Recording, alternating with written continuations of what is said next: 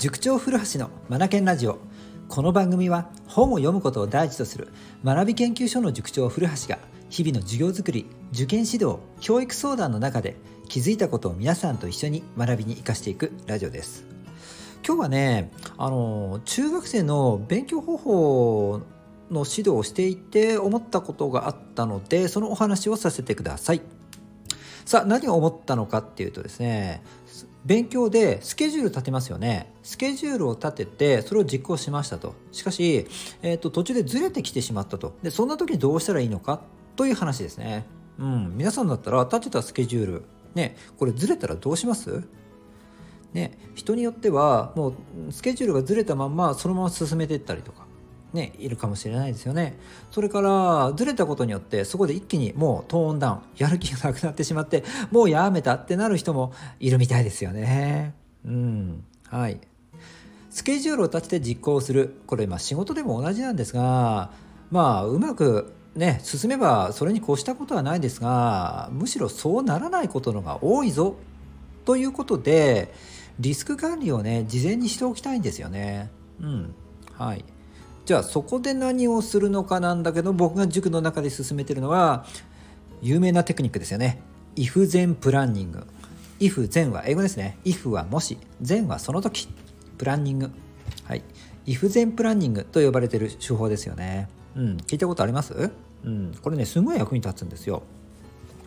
簡単に言うともしもこんなんなったらこうするというふうにですねあらかじめ決めておくということですね。こうなった場合はこうするぞということでそうそうそうそう。その後の動きを決めておくということです。if 全プランニング。if 全プランニングって言うんですよね。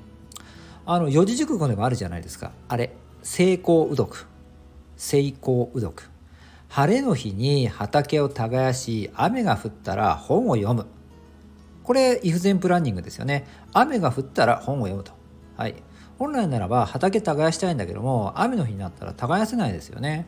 うん、そしたらもし雨になったならば本を読むと決めておこうこれ立派な育前プランニングですよね。うんはい、古来の日本人も使ってた考え方ですね。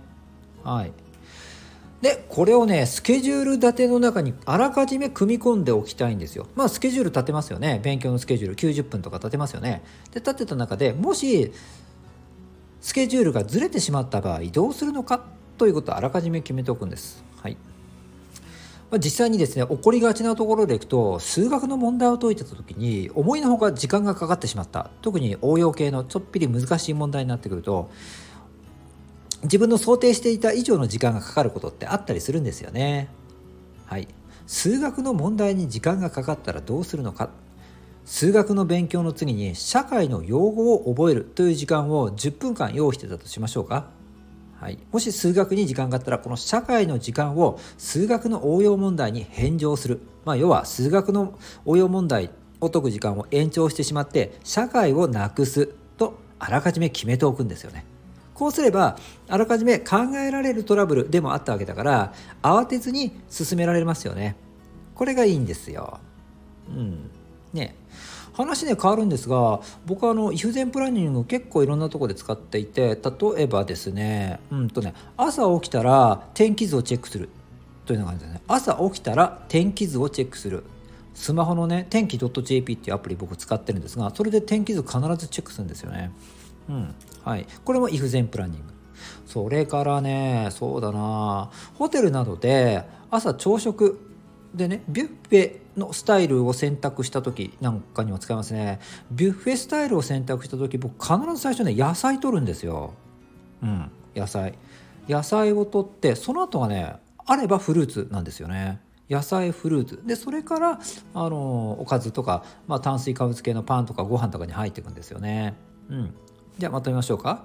えっとビュッフェスタイルの食事の場ではですね、うん、とビュッフェでは野菜から取るというのを決めてるんですね。これ、イフゼンプランニングですよね。うん。皆さんも思い返してみると、いろんなところでこうしたらこうするというものがね、あるんじゃないんですか？うん。はい。これをですね、リスク管理の手法として勉強のスケジュール立てに活用するんです。はい。塾の中でよくお話しするっていうか進めてるのはねで子どもたちにも中学生たちもすっごい人気があるのがフリータイムというリスク管理の方法ですね。スケジュール立てますよね。90分間の勉強スケジュール立てて最後のあの5分とか8分とか10分とかまあおのおの時間決めてもらいますがフリータイムっていう時間を用意しておくんです、うん、字のごとく自由時間。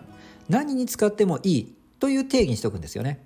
でここで勉強を進めてきて立てたスケジュールこれがずれたらずれたりしたらこのフリータイムで調整をするっていうことをしていくんですよね。ずれたらフリータイムで調整をする。これも if 前プランニングですよね。はい。こういったねリスク管理をあらかじめ用意しておくことによって勉強を継続させられるようになるんですよね。うん。はい。まあ何事も始めてみたら壁とか精神的になんかこうやりにくくなったりとか何かしらねトラブルに見舞われるもの、うん、もちろんこういった方が普通じゃないかなと思うんですよね。だからこういったえー、っと自分の前に壁が立ちは立ちはだかったらどうするのかというのをあらかじめ決めておくと慌てずに済むしその後もうまくトラブルを回避して先に進められる。元の状態に戻して通常運転に戻せるっていうことなんですよね。これができるので if 全プランニングっていう方法を僕は進めてるんですよね。うんはい。